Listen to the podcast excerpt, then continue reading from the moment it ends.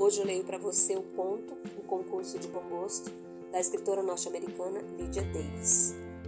Marido e mulher estavam disputando o concurso de bom gosto com um júri formado por seus pares, homens e mulheres de bom gosto, incluindo um designer de estampas, uma especialista em livros raros, um chefe confeiteiro e uma bibliotecária. A mulher atribuiu-se melhor gosto para móveis, especialmente móveis antigos. Ao marido atribuiu-se, de um modo geral, mau gosto para luminárias, louças e cristais.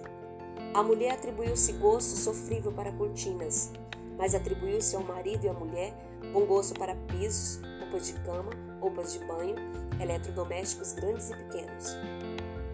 O gosto do marido foi considerado bom para tapetes, mas apenas mediano para estofados.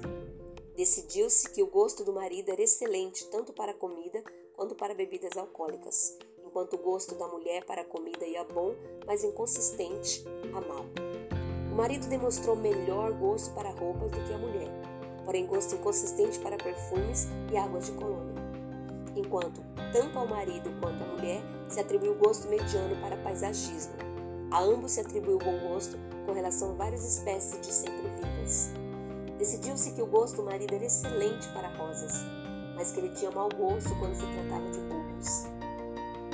Atribuiu-se à mulher melhor gosto para bulbos e, de um modo geral, bom gosto para todos os tipos de plantas de sombra, com exceção das hostas. O gosto do marido foi considerado bom para móveis de jardim, mas apenas mediano para vasos ornamentais. O gosto da mulher foi considerado decididamente ruim para a estatutária de jardim. Depois de um breve debate, os juízes deram vitória ao marido por pontos.